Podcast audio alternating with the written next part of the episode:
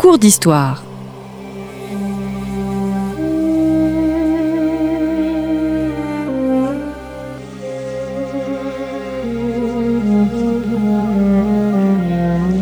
On retrouve Christophe Dickès. Chers auditeurs, bonjour, bonjour à toutes et à tous et bienvenue sur Storia Voce, le podcast du magazine Histoire et Civilisation.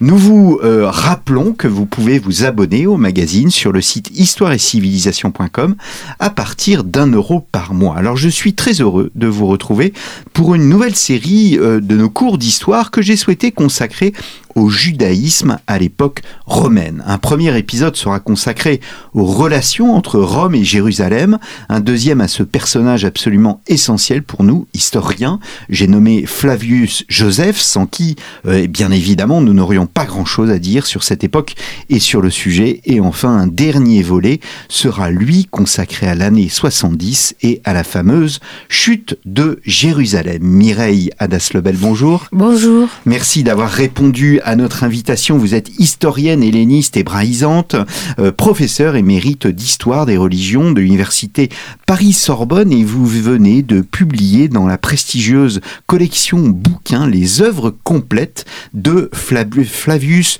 Joseph.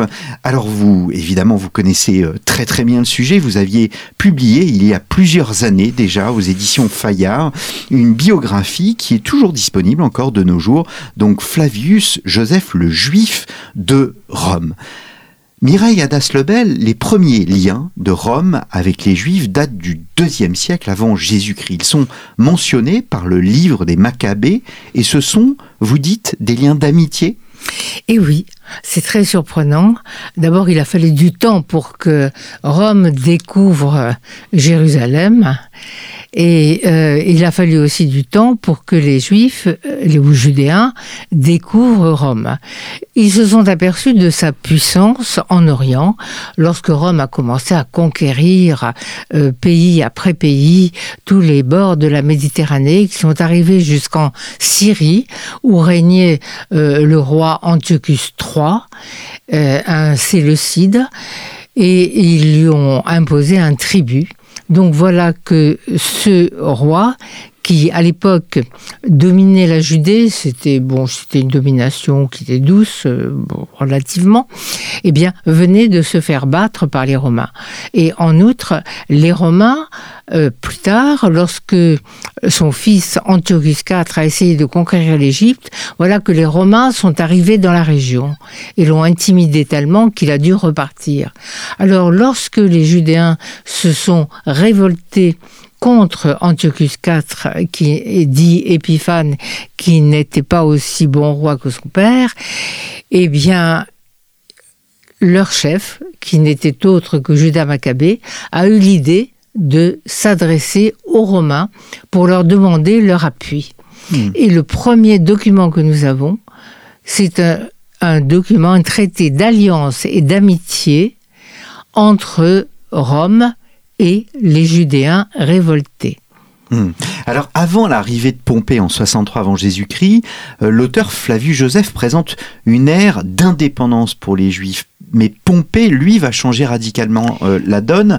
L'idylle, parce que idylle il y avait, euh, se transforme en véritable hostilité?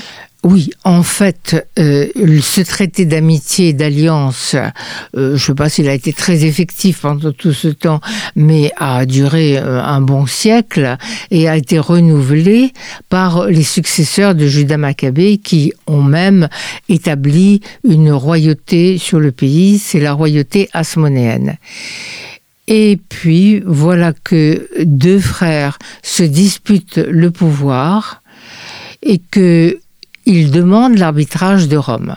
Donc on nous joue là la fable de l'huître et des plaideurs, parce que euh, Pompée qui vient d'asservir la Syrie définitivement et qui l'a transformée en problème en province romaine, euh, doit euh, arbitrer et il arbitre en faveur d'un des, des, frères euh, qui l'autre est réfugié dans Jérusalem et Pompée fait le siège de Jérusalem. Voilà qu'il entre dans euh, la ville, mais pas seulement dans la ville, dans le temple, et pas seulement dans le temple, jusque dans le Saint des Saints, où le grand prêtre n'a le droit d'entrer qu'une fois par an, le jour de Kippour. Hmm.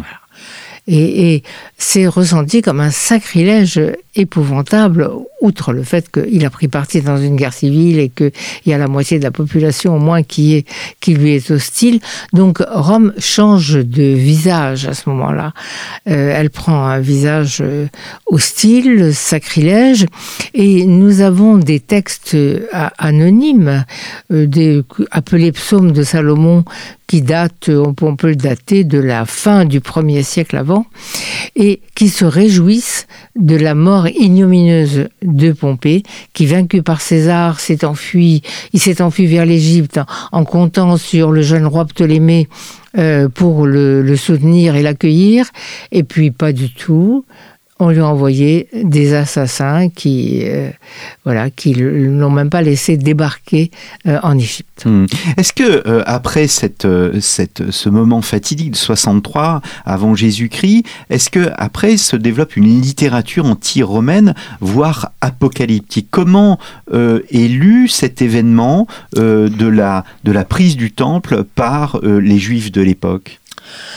Alors, euh, il y a, euh, donc je citais euh, les psaumes de Salomon, euh, nous avons aussi la littérature de Qumran, que l'on connaît depuis peu de temps, euh, puisque elle a commencé à être découverte en 1947. Et là, on découvre des documents inconnus jusqu'alors, euh, qui sont des commentaires des prophètes où euh, les Chaldéens euh, d'autrefois sont identifiés aux Kittim, aux Kittim qui viennent de loin, qui euh, ravagent tout sur leur passage, qui sacrifient à leurs enseignes. Alors là, ça commence à devenir plus précis et on comprend que ce sont les Romains. Et eux, ce sont en quelque sorte les ennemis de, la fin des temps. Mais encore, il y a le livre de Daniel le livre de Daniel avait présenté les Romains d'une manière euh, flatteuse sous le nom de Kittim déjà. Mais euh, on le réinterprète car Daniel avait annoncé qu'il y aurait quatre empires successifs qui se partageraient le monde. Hmm. En fait, c'est surtout l'univers, surtout l'Orient. Et euh, il y a, on reconnaît à travers ces visions euh, qui sont très imagées, mais leur interprétation est, claire, qu'il y aurait euh, la Babylonie, euh, la Médie, la Perse, et puis les conquêtes d'Alexandre le Grand et, et, ses successeurs, les diadoques. Et puis maintenant, la quatrième puissance, celle qui devra être vaincue à la fin des temps, qui est la puissance du mal, va être petit à petit euh, identifiée à Rome. D'autant que Rome a mis sur le trône un roi dont les Juifs ne voulaient absolument pas. Euh, ce roi, c'est Hérode. Euh, qui est détesté par son peuple et on se méfie aussi de ses successeurs. Sa succession se passera très mal d'ailleurs. Hum, hum. Alors, d'ailleurs, vous avez écrit une biographie euh, d'Hérode. Euh, Rappelez-moi les. Chez Fayard aussi. Chez Fayard, chez Fayard, chez Fayard aussi. également.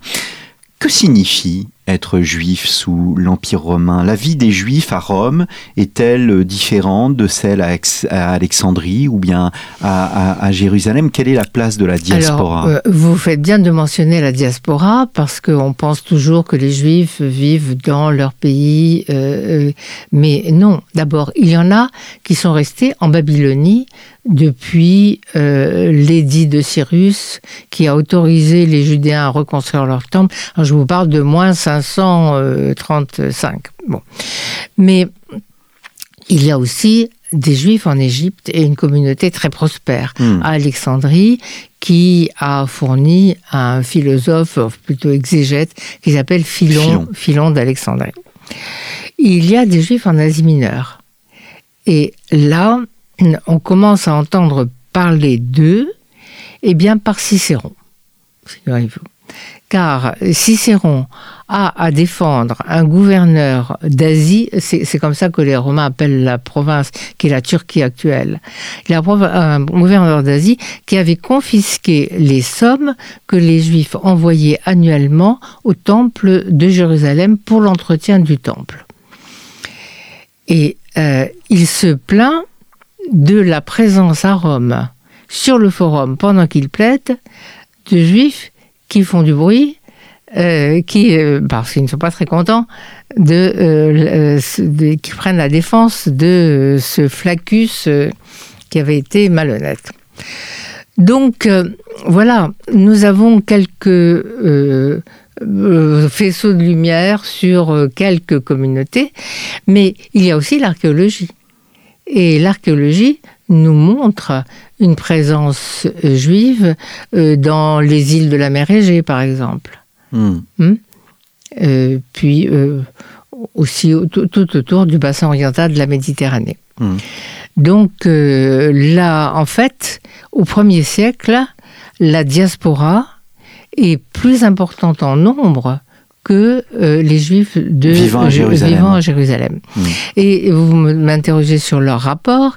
Ben, je crois que c'est Philon d'Alexandrie qui a le mieux exprimé hmm. euh, ce qu'il en est, euh, car il vit dans une communauté qui est encore de son temps très florissante. Elle le restera pas longtemps après. Il dit que Jérusalem est la métropolis et que les pays où les juifs se trouvent dispersés sont la patrie. Alors comprenez bien étymologiquement, il y a la mère et le père. Voilà. Donc euh, il y a cette euh, fidélité qui fait que on se sent rattaché à une ville-mère, quelquefois sans être du tout d'origine, parce qu'il y a de toute évidence des conversions qui expliquent le grand nombre euh, des juifs dans l'Empire romain.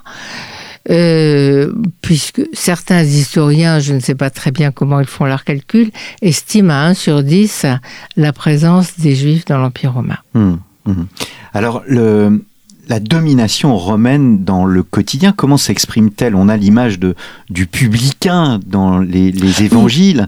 Euh, elle s'exprime comment? Par les impôts, par l'armée, mm. une administration euh, euh, très oh. très importante? Oui. Alors il faut voir que ça a été progressif et que en fait, ce que j'aurais dû dire avant, c'est que sous Jules César, tout s'était arrangé. Vous savez, les, les Juifs avaient pleuré Jules César pendant trois nuits sur bien. Mais euh, car il avait, il, avait euh, de, envoyé dans tout l'Orient des décrets ordonnant euh, de respecter le culte juif. Donc il y a un respect pour tout ce qui est tradition ancestrale. Mos maiorum, comme on dit en latin. C'est une religion ancienne, il faut la vénérer. Bien. Maintenant, euh, vous me parlez de la domination romaine, la domination romaine directe alors. La domination romaine directe sur la Judée, euh, puisque euh, après Pompée, il y a eu aussi Hérode qui, qui, était qui donnait une impression d'autonomie, d'indépendance même. Eh bien, comme la succession d'Hérode se passe mal, en l'an 6, de l'ère courante. Auguste euh, renvoie euh, dépose le fils d'Hérode qui avait obtenu la plus grande part de l'ancien royaume. C'est-à-dire, si je vais du nord au sud, la Galilée, la Samarie, euh, non pas la Galilée, pardon, la Samarie, la Judée et l'Idumée. Voilà, ça c'était vraiment le cœur euh, du royaume et il avait laissé la Galilée euh, et quelques régions situées en Syrie à, deux autres fils d'Hérode. Donc le, gouvernement direct de Rome commence en l'an 6. Quand on envoie un gouverneur, euh, je l'appelle pas procurateur, vous voyez, parce que on a découvert des inscriptions plus, plus tard, dix ans plus tard, mm. disant que il, son vrai titre était praefectus. Mm. Bon, mais ce praefectus siège à Césarée. Césarée, c'est idéal pour un romain. Ça a été construit par Hérode, suivant des normes tout à fait modernes. Césarée maritime. Maritime. Mm. Et euh, il y a tout ce qu'il faut pour plaire à un romain. Il y a théâtre, amphithéâtre, euh, hippodrome euh, et même temple, de, temple à Auguste et à Rome. Alors, bien. Donc les, les, les gouverneurs s'y sentent très bien. Mais lorsqu'ils vont à Jérusalem, c'est une autre affaire. Euh, ils sentent une hostilité autour d'eux. Euh, leurs troupes, surtout lorsqu'elles arrivent avec des enseignes impériales, sont mal reçues. Euh, et euh, c'est une ville où il y a toujours des incidents, des émeutes euh, lorsque les troupes romaines apparaissent. Euh, oui, c'est que en l'an 6, euh, depuis l'an 6 règne une agitation endémique, car on a découvert que la domination romaine euh, qu'on croyait euh, douce et souhaitable, en fait, ça n'était pas du tout ce qu'on pensait, et qu'il fallait payer un tribut à Rome. Et ce tribut était un signe de suggestion. Donc c'est à ce moment-là qu'est apparu ce que l'auteur dont nous allons parler tout à l'heure, Flavius Joseph, appelle la quatrième philosophie, nous allons voir pourquoi, euh, c'est-à-dire un mouvement euh, qui nationaliste très fort, qui euh, va entraîner au fil du siècle euh, les Juifs vers la révolte contre Rome. Hmm, hmm. Alors, euh, vous, vous évoquez le, le fait qu'il y ait euh, malgré tout un moment où il y a où Rome apparaissait un peu, est-ce qu'on peut dire comme une puissance protectrice, protectrice de la religion, protectrice des cultes, Oui. mais aussi des biens et des personnes? Alors, Rome est protectrice du culte sans, sans nul doute. C'est sa politique. Elle ne comprend rien du tout au culte juif, mais puisque c'est leur affaire, n'est-ce pas, euh, qu'ils continuent euh, entre eux. Euh, elle, donc, elle impose un tribut. Au quotidien, elle sent, au début du siècle, du premier siècle, que elle suscite de, de l'hostilité. Euh, je ne sais pas s'ils sentent vraiment monter la révolte. Euh, si, parce qu'ils répriment quand même beaucoup. Ils, ils répriment beaucoup. Est-ce qu'il y a des abus de la part du pouvoir romain? Des Alors, abus Il y a fiscaux? des abus, des abus fiscaux. euh, Ça s'accentue à l'époque de Néron. Hmm. Mais entre-temps, cette agitation euh, endémique a euh, entraîné des, euh, un nombre important de châtiments. Et le châtiment du rebelle dans les provinces, c'est la crucifixion. Hmm. Donc depuis la mort d'Hérode, la crucifixion est devenue très courante. Et les fils de celui qui avait lancé la révolte de, de l'an 6 sont eux-mêmes crucifiés. Est-ce que les Juifs acceptaient de rendre un culte à l'empereur? Non. Et on n'a pas cherché à leur imposer, sauf lorsqu'il y a eu un empereur fou, Caligula, qui a souhaité élever sa statue dans le temple de Jérusalem. Et euh, là, euh, le, le légat de Syrie qui, qui commandait en fait toute la région a compris le danger.